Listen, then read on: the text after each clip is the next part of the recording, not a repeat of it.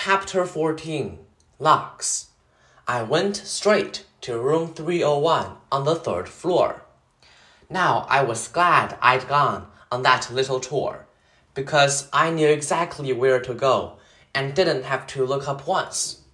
I noticed that some kids were definitely staring at me now. I did my thing of pretending not to notice. I went inside the classroom and the teacher was writing on the chalkboard while all the kids started sitting at different desks. The desks were in a half circle facing the chalkboard, so I chose the desk in the middle toward the back, which I thought would make it harder for anyone to stare at me. I still kept my head way down, just looking up enough from under my bangs to see everyone's feet. As the desks started to fill up, I did notice that no one sat down next to me. A couple of times, someone was about to sit next to me, then changed his or her mind at the last minute and sat somewhere else. Hey, August. It was Charlotte, giving me her little wave as she sat down at a desk in the front of the class.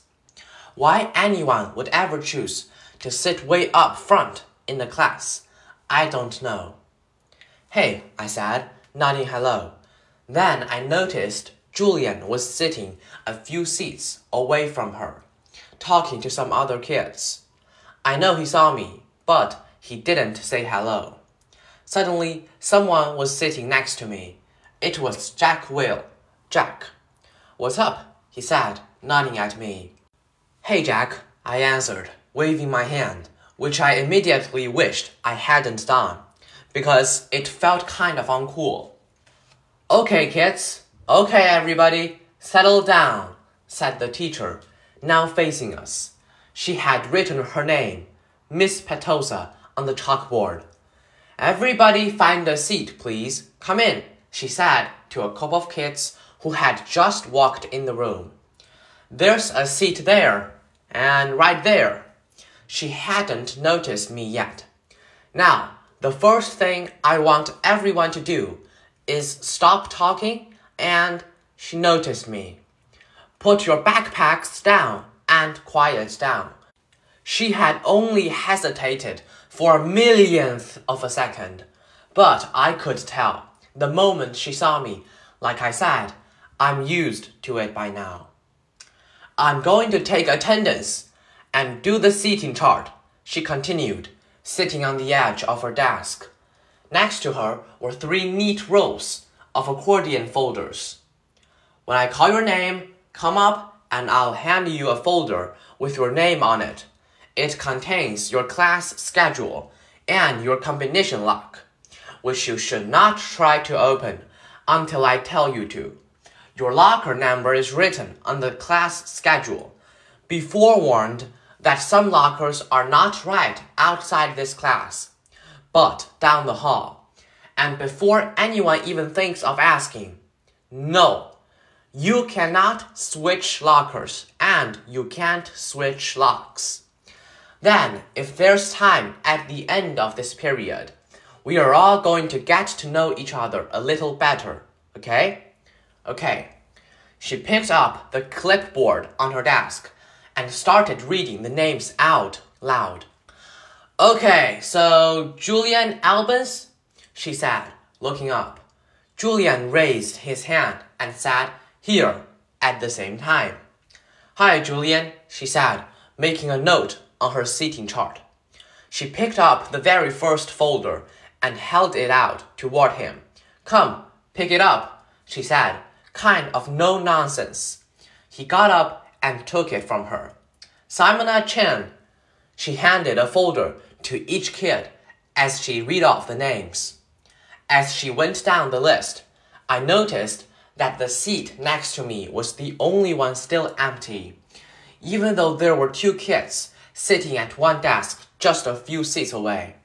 When she caught the name of one of them, a big kid named Henry Joplin, who already looked like a teenager, she said, Henry, there's an empty desk right over there. why don't you take that seat, okay? She handed him his folder and pointed to the desk next to mine. Although I didn't look at him directly, I could tell Henry did not want to move next to me. Just by the way, he dragged his backpack on the floor as he came over, like he was moving in slow motion.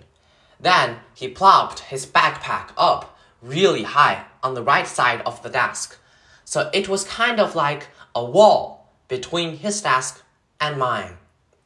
Maya Markowitz, Miss Petosa was saying.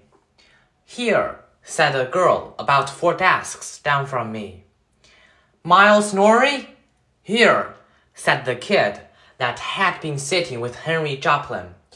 As he walked back to his desk, I saw him shoot Henry a poor you look. August Pullman, said Miss Petosa. Here, I sat quietly, raising my hand a bit. Hi, August, she said, smiling at me very nicely when I went up to get my folder. I kind of felt everyone's eyes burning into my back for the few seconds I stood in the front of the class. And everybody looked down when I walked back to my desk. I resisted spinning the combination when I sat down, even though everyone else was doing it because she had specifically told us not to. I was already pretty good at opening locks anyway, because I've used them on my bike. Henry kept trying to open his lock, but couldn't do it. He was getting frustrated and kind of cursing under his breath. Miss Petosa called out the next few names. The last name was Jack Will. After she handed Jack his folder, she said, Okay, so everybody write your combinations down somewhere safe that you won't forget, okay? But if you do forget, which happens at least 3.2 times per semester, Mrs. Garcia has a list of all the combination numbers. Now go ahead, take your locks out of your folders and spend a couple of minutes practicing how to open them. Though I know some of you went ahead and did that anyway. She was looking at Henry when she said that. And in the meanwhile, I'll tell you guys a little something about myself. And then you guys can tell me a little about yourselves. And we'll um, get to know each other. Sound good? Good. She smiled at everyone though I felt like she was smiling at me the most. It wasn't a shiny smile, like Mrs. Garcia's smile, but a normal smile, like she meant it. She looked very different from what I thought teachers were going to look like.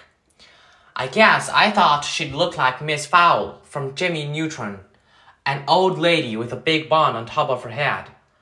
But in fact, she looked exactly like Mon Mothma from Star Wars Episode 6. Haircut kind of like a boy's, and a big white shirt kind of like a tunic. She turned around and started writing on the chalkboard. Henry still couldn't get his lock to open, and he was getting more and more frustrated every time someone else popped one open. He got really annoyed when I was able to open mine on the first try. The funny thing is, if he hadn't put the backpack between us. I most definitely would have offered to help him.